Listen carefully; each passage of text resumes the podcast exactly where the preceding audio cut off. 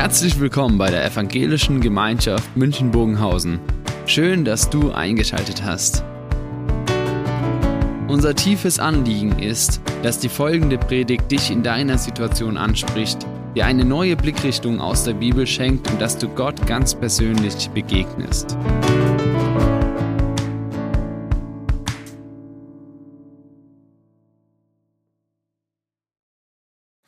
Abenteuer, sich auf Gott einzulassen, das Thema wurde vorhin schon genannt.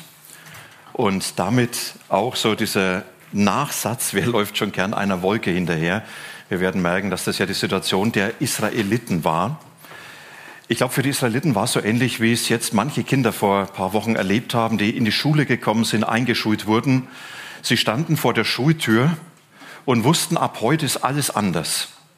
Aber wir wissen nicht, wie es werden wird so ein bisschen diese Einschulungsempfindungen für die Israeliten. Sie wussten, Ägypten ist Vergangenheit. Kanaan ist Zukunft. Und zwischen diesen beiden Positionen wird alles anders. Und wir wissen nicht, wie es gehen soll.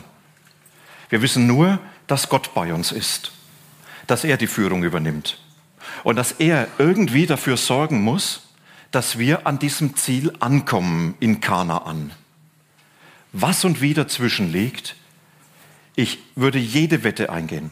Die Israeliten haben sich das ganz anders vorgestellt, als es dann gekommen ist. Und ich glaube, das ist so diese Lebenssituation. Wenn man so ganz bewusst sein Leben betrachtet, ist das Leben von dir so verlaufen, wie du dir das gedacht hast? Sind die Dinge alles so gekommen, wie du es gedacht hast?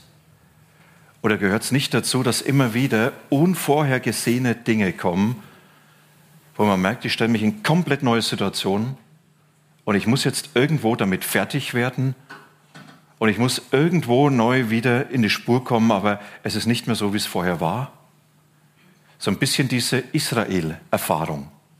Und in der Situation erleben sie, dass Gott sein Volk an die Hand nimmt und sagt, ich führe dich in die Zukunft weil du selber damit überfordert bist.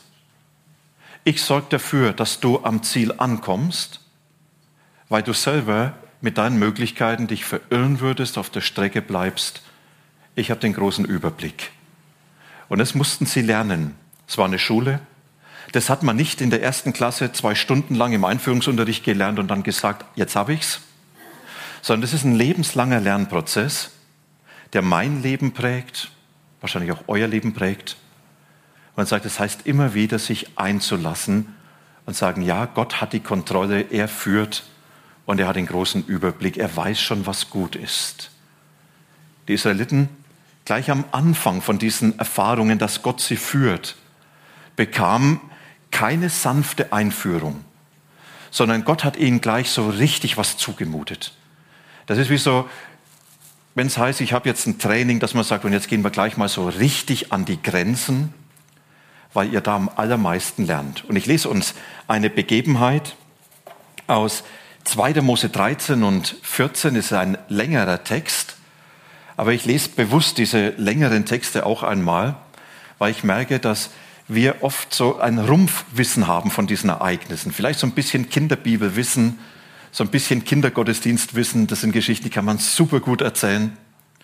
Und man hat dann so seine Bilder im Kopf und manches wird dann überlagert von dem, was man so im Kopf hat. Und es ist immer wieder schön, nochmals genau hinzuhören. Und wir werden da hören, was wir hier in diesem Stichwort haben, diese Wunder. Dass Gott sagt, wenn ich die Kontrolle übernehme, dann erlebst du Wunder, aber du wirst dich auch manchmal wundern. 2. Mose 13. Als der Pharao das Volk Israel zielen ließ, führte Gott sie nicht durch das Land der Philister. Das wäre der kürzeste Weg gewesen, aber Gott dachte, wenn das Volk dort in einem Kampf verwickelt wird, könnten es den Auszug bereuen. Dann will es nach Ägypten zurückkehren. Deshalb ließ Gott das Volk einen Umweg machen und führte es durch die Wüste zum Schilfmeer. Wie ein Heer zogen die Israeliten aus Ägypten und Mose nahm die Totengebeine Josefs mit, denn Josef hatte die Israeliten schwören lassen, wenn Gott euch einst zu Hilfe kommen wird, dann sollt ihr meine Gebeine mitnehmen. Von Sukkot brachen die Israeliten auf und lagerten sich in Etam am Rande der Wüste. Ein Ort, wo man heute nicht so genau weiß, wo das dann war. Der Herr ging ihnen voran. Tagsüber ging er in einer Wolkensäule voran, um ihnen den Weg zu zeigen. Nachts in einer Feuersäule, um ihnen zu leuchten. So konnten sie Tag und Nacht gehen. Jeden Tag führte eine Wolkensäule das Volk und jede Nacht führte es eine Feuersäule. Der Herr sagte zu Mose, befiehl den Israeliten, dass sie umkehren und vor Pihahirot ihr Lager aufschlagen, zwischen Migdol und dem Meer von Baal Zephon. Dort sollt ihr am Meer lagern. Der Pharao wird von den Israeliten denken, sie haben sich im Land verirrt, die Wüste hat sie eingeschlossen. Ich aber sorge dafür, dass der Pharao nicht begreift. Dann wird er sie verfolgen, so will ich meine Macht am Pharao und seinem ganzen Heer erzeigen. Die Ägypter sollen erkennen, dass ich der Herr bin. So kehrte das Volk um wie es der Herr gesagt hatte. Als dem König von Ägypten gemeldet wurde, das Volk Israel ist geflohen, bereute der Pharao und seine Leute ihre Entscheidung. Sie fragten sich, wie konnten wir das tun? Wir hätten die Israeliten nicht aus unserem Dienst entlassen sollen. Der Pharao ließ seinen Streitwagen anspannen und führte seine Fußtruppen mit sich. Er ließ 600 starke Streitwagen ausrücken und alle übrigen Streitwagen Ägyptens jeder Wagen hatte drei Mann Besatzung. Denn der Herr hatte so gefügt, dass der Pharao, der König von Ägypten, nicht begriff und die Israeliten verfolgte. Die aber zogen aus mit einer erhobenen Hand, in Klammer einem Siegeszeichen.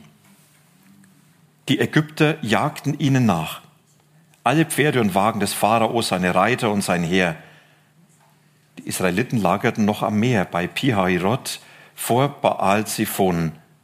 Dort holten die Ägypter sie ein. In Klammer kurze Pause. Das alles hat gedauert. Eine Generalmobilmachung in Ägypten hat gedauert. Das alles zu organisieren hat gedauert. Die Israeliten, die gegangen sind, hat gedauert. Es liest sich oft so, man denkt, so in zwei Minuten ist das alles passiert. Und dann geht es weiter. Als der Pharao näher kam, blickten die Israeliten auf und sahen, die Ägypter rückten hinter ihnen heran. Da bekamen die Israeliten große Angst und schrien zum Herrn um Hilfe. Sie beklagten sich bei Mose, gab es denn, keine, gab es denn keine Gräber in Ägypten? Hast du uns in die Wüste gebracht, damit wir hier sterben? Wie konntest du uns aus Ägypten führen? Haben wir dir nicht schon in Ägypten gesagt, lass uns in Ruhe, wir wollen lieber den Ägyptern dienen. Es ist besser, dass wir in Ägypten Sklaven sind, als in der Wüste zu sterben. Das ist starker Tobak.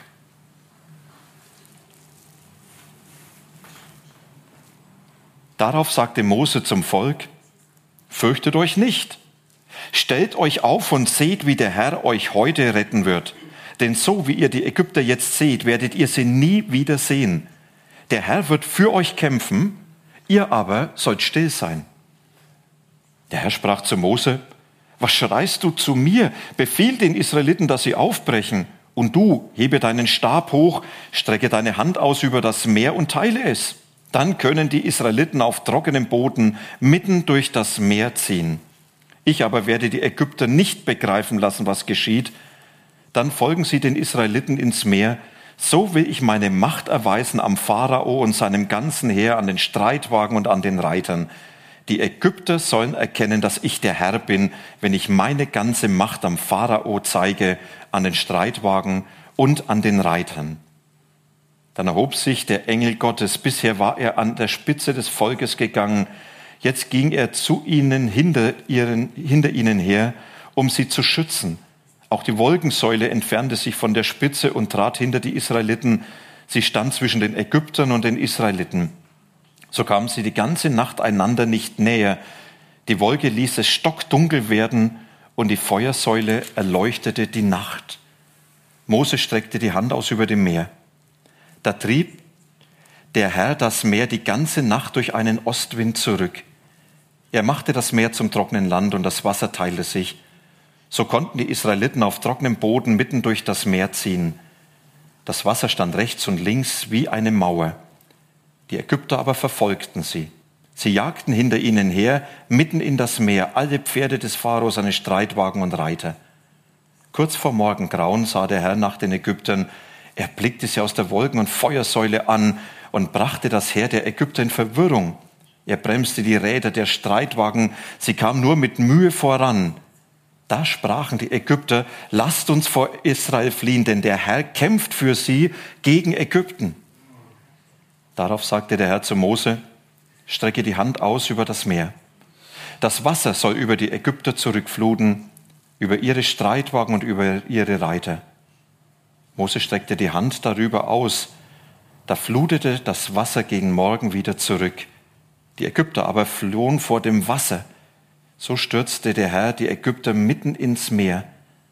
Das Wasser flutete zurück und bedeckte Wagen und Reiter. Das ganze Heer, das dem Pharao folgte, ging unter. Kein einziger von ihnen blieb am Leben. Aber die Ägypter waren auf trockenem Boden, die Israeliten waren auf trockenem Boden mitten durch das Meer gekommen, denn das Wasser stand rechts und links vor ihnen wie eine Mauer. So rettete damals der Herr die Israeliten vor den Ägyptern. Israel sah die Ägypter tot am Ufer liegen. Israel erkannte, dass der Herr die Ägypter mit seiner großen Macht besiegt hatte. Da fürchtete das Volk des Herrn. Nun glaubten sie an den Herrn und an seinen Knecht Mose. Wisst ihr, unheimlich spannende Begebenheit. Und ich möchte mit euch mal das ansehen. Da ist auf der einen Seite das Volk, Ägypten haben sie verlassen und das ist das Ziel Kanaan, was ihnen vor Augen ist. Und auf diesem Weg, da standen sie vielleicht irgendwo hier, Ägypten, noch ganz nah.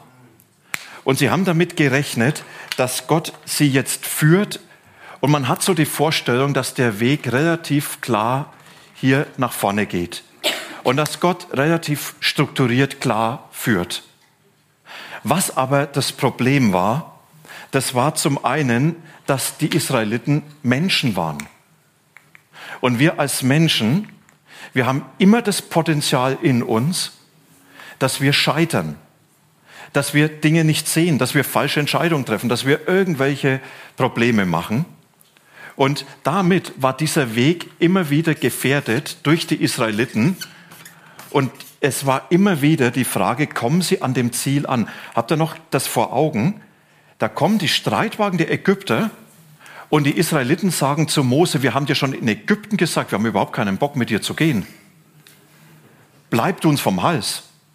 An der Stelle, ja klar, ich kann es verstehen, wenn dir das Wasser bis zum Hals steht im äh, Gefühl, ja, wenn die Bedrohung existenziell wird, ja, dann hast du nicht mehr Vernunft. Aber dann triffst du Entscheidungen, die völlig falsch sind. Und die Frage ist, ja, wie schaffen die Israeliten diesen Weg nach Kanaan? Wie kommen sie denn dort an? Und an der Stelle ist es Gott, der sein Volk führt, Gott, der ganz bewusst sagt, ich bin es, der über diesen Weg wacht. Und Gott, oft dargestellt als Dreieck, dieser dreieinige Gott, er ist der, der diesen ganzen Weg überblickt, der in die Vergangenheit sieht, der sagt, ich weiß, was damals war der in die Gegenwart hineinblickt und sagt, ich weiß, was heute ist, wer du bist und ich blicke in die Zukunft und ich weiß, was heute passieren muss, dass die Zukunft tragfähig wird. Und das größere Wunder ist, dass Gott sich mit diesem Volk auf den Weg macht und dieser Weg ist dann nicht so gewesen, sondern dieser ganze Weg, er war ein Weg voller Umwege und Irrwege. Und die Israeliten, sie haben sich dann auf den Weg gemacht und haben manche Kurven gezogen. Und es war immer wieder das Wunder, dass Gott am Ende dafür gesorgt hat, dass dieses Volk überhaupt angekommen ist. Sie sind oft in die falsche Richtung gegangen. Sie haben oft Schleifen gedreht, wo man den Eindruck hat, sie haben es nicht verstanden. Und wisst ihr, ich habe den Eindruck, wir wünschen uns, dass das unser Lebensweg ist. Wir wünschen uns, dass es immer gerade geht, alles glatt geht. Und ich habe den Eindruck, zumindest in meinem Leben, die Realität sieht mindestens so aus. Und manchmal sehr verworren, manchmal sehr unklar. Und wenn du die Israeliten hier fragst, ihr seid doch auf dem Weg nach Kanaan, warum seid ihr denn hier? dann sagen sie vielleicht manchmal, wissen wir auch nicht. Und wenn du in deinem Leben unterwegs bist und Gott sagt, ich führe dich und ich führe dich zu einem guten Ziel und du bist vielleicht gerade hier in irgendwelchen verwirrenden, unklaren Situationen, dann sagst du, von dieser Führung Gottes sehe ich nichts. Das Wunder war, dass Gott gesorgt hat, zu diesem Ziel zu kommen. Und wenn wir hineinschauen in diese Geschichte, die ich vorhin gelesen habe, dann sehen wir darin, dass es auf der einen Seite unheimlich viele Überforderungen gibt, Überforderungen, die Gott dem Volk gegeben hat. Und ich nenne euch einige Stichworte. Und ich glaube, dass es manchmal ganz einfach ist, sich mit seinem eigenen Leben dort zu verankern und zu merken, Mensch, das, was die Israeliten erlebt haben, das ist ja genau das, was ich auch erlebe. Gott, der das Volk geführt hat, und dann ist die erste Überforderung der versperrte Weg. Sie ziehen aus und merken, ja, eigentlich wären wir in elf Tagen dort. Aber da waren die Ägypter, die hätten uns sofort wieder zurückgetrieben. Und da waren die Philister, die stark bewaffnet waren und Israeliten als Sklaven, die nie gelernt haben zu kämpfen, wären gar nicht in der Lage gewesen, sich zu verteidigen. Und auf einmal merken sie, kaum sind wir aufgebrochen, stecken wir schon in der Sackgasse. Man muss sagen, das ist das Leben. Wie viele Sackgassen sind da? Und man sagt, ich bin eigentlich im Moment, dass ich den Eindruck habe, das sind lauter Hindernisse in meinem Leben. Hindernisse in dem, was ich erlebe. Hindernisse in Beziehung, Hindernisse in Familie, Hindernisse. Ja, und irgendwie geht es nicht weiter. Und dann auch die ganze Überforderung, die da ist. Die Überforderung nicht nur durch die drohenden Kämpfe, wo man sagt, ich bin eigentlich den allen nicht gewachsen eine Aussage, die ich oft über meinem Leben machen kann, aber auch die ich oft höre. Ich bin dem eigentlich nicht gewachsen, eigentlich bin ich überfordert. Und dann heißt es hier so ganz klein, und sie lagerten am Rand der Wüste. Das heißt, die Wüste ist deine Zukunft. Wüste hat dieses Volk noch nie kennengelernt. Sie haben im Nildelta gelebt. Wüste war lebensbedrohlich. Habt ihr das Bild vorher noch vor Augen? Wüste war. Wir sind nicht in der Lage, dort zu existieren. Eine völlige Überforderung und Gott, er führt sein Volk genau in diese Überforderung hinein und sagt, ja, das ist eure Zukunft. Und wir sagen, ja, diese Überforderung, das ist leider das, was das Leben immer wieder bietet. Überfordert durch Menschen und Aufgaben, überfordert durch Erfahrung, vielleicht auch überfordert durch mich selbst. Und es gibt dann sinnlose Wege. Das sagt Gott kaum, dass er in Richtung Kanaan gehen. Und jetzt Mose sagt den Israeliten, jetzt kehren wir um. Zurück nach Ägypten. Völlig falsche Richtung. Das macht keinen Sinn. Die Israeliten, vielleicht haben sie gedacht, ja, wir haben kein GPS, wir haben keine Landkarte, wir wissen gar nicht genau, wo es hingeht, aber vielleicht haben sie erahnt, das macht keinen Sinn. Und wie oft können wir über unserem Leben sagen, bei Erfahrungen und Wegstrecken, die wir gehen, das macht doch eigentlich keinen Sinn. Warum zerschießt Gott mir Pläne? Warum solche Erfahrungen? Warum werde ich mit Situationen konfrontiert, die mich so überfordern und die so sinnlos sind? Situationen, in denen viele Menschen genau diese Frage stellen, Gott, warum? Warum lässt du das zu? Warum handelst du so? Gott, ich verstehe dich nicht. Eine Erfahrung, die oft so unheimlich schmerzvoll ist, die nagt, die das Vertrauen zu Gott extrem schwer macht. Und dann diese ausweglose Situation, dann sind sie am Meer, an der Wüste und hinter ihnen das Heer der Ägypter und sie merken, es gibt keinen Ausweg mehr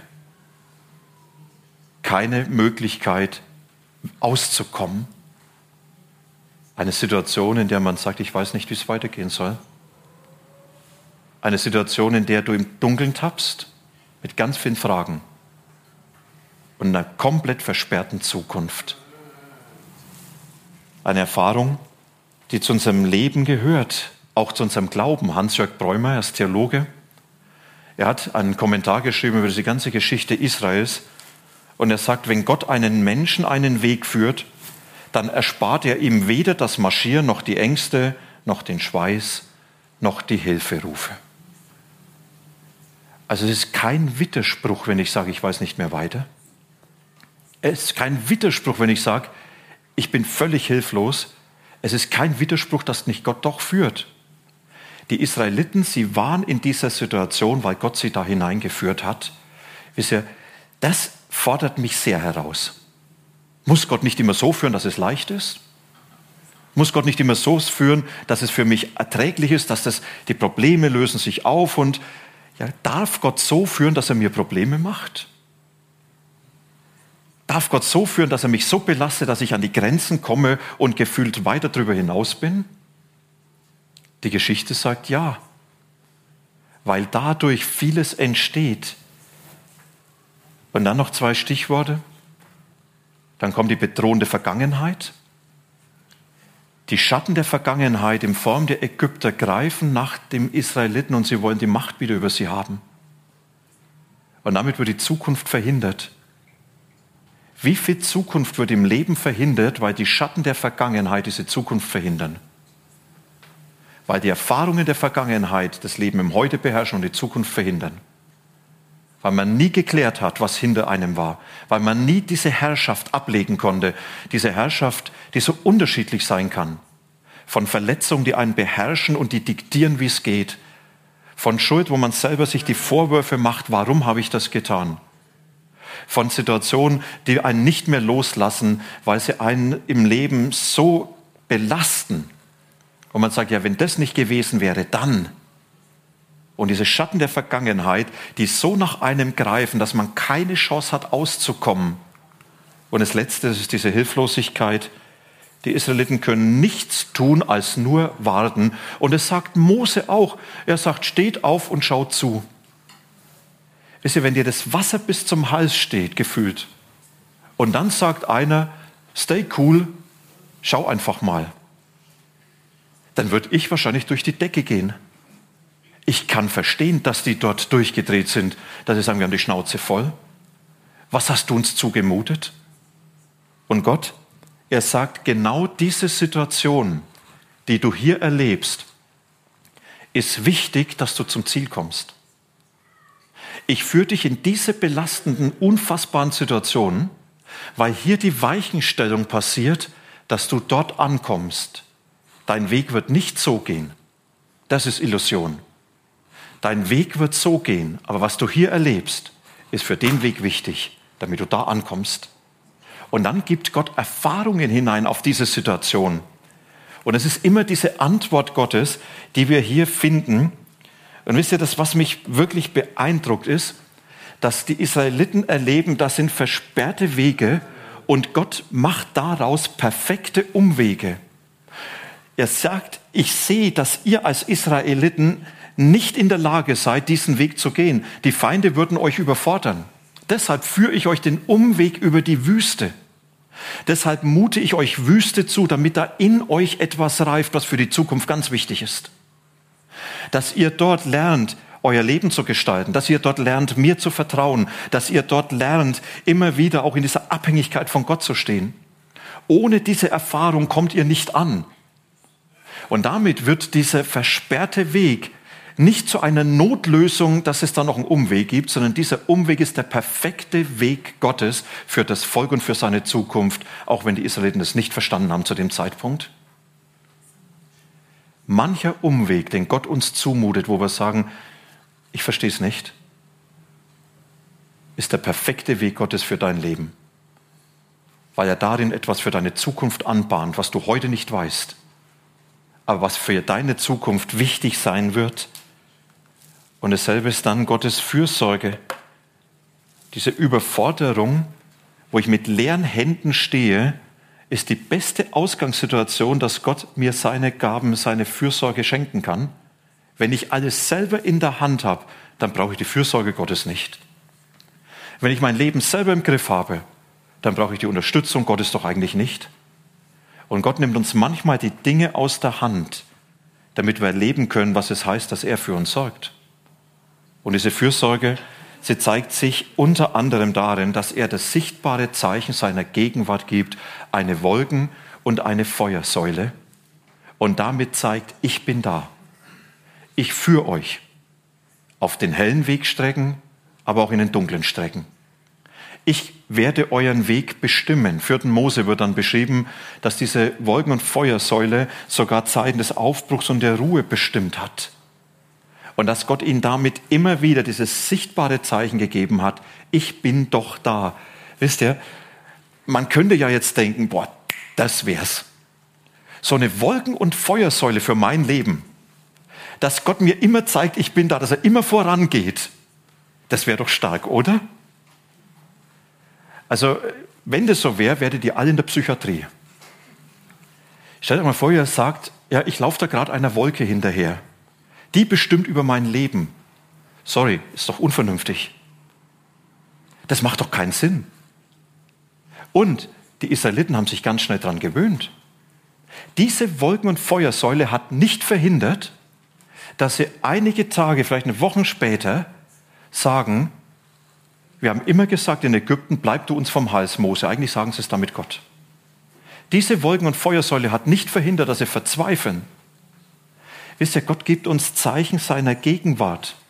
Und diese Zeichen seiner Gegenwart erleben wir an vielen Stellen. Aber diese Zeichen seiner Gegenwart verlieren immer wieder ganz schnell ihre Kraft. Das heißt nicht, ich habe es gelernt und dann geht es immer besser, sondern in jeder Situation muss ich immer wieder neu lernen zu vertrauen und zu wagen. Und doch gibt Gott die Zeichen seiner Gegenwart in unser Leben hinein, die uns immer wieder sagen, du, ich bin doch da. Ich habe es doch in der Hand. Und Gott antwortet dann auf diese sinnlosen Wege, indem Gott seinem Volk sagt, ich bin der, der den großen Überblick hat. Was in Ägypten passiert, weißt du im Moment nicht. Aber ich habe es in der Hand. Was in dir passiert, weißt du nicht. Ich habe es in der Hand. Wie die Zukunft sein wird, das weißt du nicht. Aber ich habe den Überblick.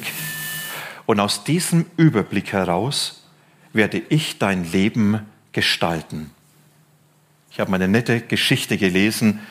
Ruth Graham, die Frau von diesem Baptistenpastor Billy Graham, den vielleicht mancher kennt, sie hat in ihrer Biografie geschrieben, ich habe Gott so oft gedankt, dass er meine Gebete nicht erhört hat. Denn ich wäre mit so viel falschen Männern verheiratet gewesen. Eigentlich in einer Kleinigkeit. Sie sagt, Mensch, ja, was habe ich Gott oft gebeten, dass er mir gibt? Und Gott hat es nicht getan. Und im Nachhinein sage ich, danke, dass du den Überblick hattest, dass du es besser gekannt hast.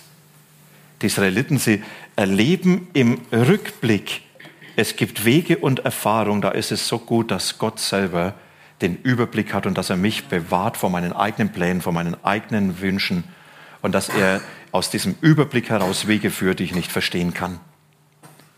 Und Gott antwortet auf die ausweglose Situation mit diesem Wunder, dass er das Meer teilt, dass sie da durchgehen können, dass er als Schöpfer diesen Weg bahnt, so wie er in der Schöpfung Wasser und Meer getrennt hat, äh, Wasser und Land getrennt hat, um Lebensraum zu schaffen, so sagt er, mitten in der Bedrohung bahn ich dir einen Weg, den du dir nicht vorstellen kannst. Von den Israeliten hat sicher keiner damit gerechnet, dass sie diesen Weg nehmen. Und Gott sagt, ich bahn dir Wege, die du nicht denken kannst. Paul Gerhard, ein Mann im Dreißigjährigen Krieg, der unfassbar schweres Leid erlebt hat der einige seiner Kinder beerdigt hat, der selber vor dem Nichts immer wieder stand und der erlebt hat in dieser ausweglosen Situation, da ist es Gott, der mir immer wieder den nächsten Schritt öffnet. Und er hat es in einem Lied zusammengefasst, was wir später singen werden. Und dann schreibt er in diesem Lied, Weg hast du aller Wegen. An Mitteln fehlt dir's nicht. Dein Tun ist lauter Segen, dein Gang ist lauter Licht. Dein Werk kann niemand hindern, deine Arbeit darf nicht ruhen, wenn du, was deinen Kindern ersprießlich ist, willst tun, also was da, du das tun wirst, was gut ist. Was für eine Aussage. Gott, du hast immer Wege. Wisst ihr, wenn du in einer Situation bist, wo du sagst, ich weiß nicht, wie es weitergehen soll, ich sehe den nächsten Schritt nicht, ich habe aufgegeben, noch zu hoffen, dann ist da ein Gott, der nicht an diese Begrenzung gebunden ist. Und es ist ein Gott, der dir Wege öffnen kann, die du nicht denken kannst. Aber dabei ist er nicht an deine Vorstellung gebunden. Und das, was Gott dann tut mit der Vergangenheit, das finde ich so ein starkes Signal, dass Gott einen Schlussstrich zieht. Ihr werdet die Ägypter nie mehr sehen, sagt er den Israeliten. Gott sagt, ich stelle mich zwischen dich und deine Vergangenheit. Und diese Schatten deiner Vergangenheit finden bei mir ein Ende. Die Herrschaft der Vergangenheit findet bei Gott ein Ende. Diese Macht, die ausgestreckt wird von der Vergangenheit, sie scheitert an der Herrschaft Gottes. Was für ein starkes Signal. Dass Gott uns sagt, du musst nie deiner Vergangenheit dienen. Du darfst diese Erfahrungen ablegen in der Herrschaft von dem Gott, der alles in der Hand hat, der Neues werden lässt, der Schlussstriche zieht. Du darfst neu anfangen, nicht nur dort, wo du schuldig geworden bist, sondern auch du darfst neu anfangen angesichts deiner Erfahrungen, angesichts der Lasten, die du trägst, angesichts der Verwundung. Gott sagt, ich nehme dieser Vergangenheit die letzte Herrschaft. Und dann wird spannend und dann fordert er auf, aufzubrechen. Mose, er hört von Gott, was schreist du zu mir? sagt den Israeliten, sie sollen aufbrechen. Wisst ihr, ich habe den Eindruck, dass Gott sagt, Mose, jetzt ist genug gebetet. Jetzt wird gegangen. Es gibt Situationen, die kann ich nicht wegbeten, sondern da braucht es ganz konkret Schritte. Und Gott sagt, jetzt musst du aufbrechen. Das alles hört sich unheimlich gut an, was hier steht wenn ich nicht aufbreche, werde ich es nie erleben. Und das ist die Herausforderung, die die Israeliten hatten. Und dieses Aufbrechen heißt Schritt Richtung Wasser.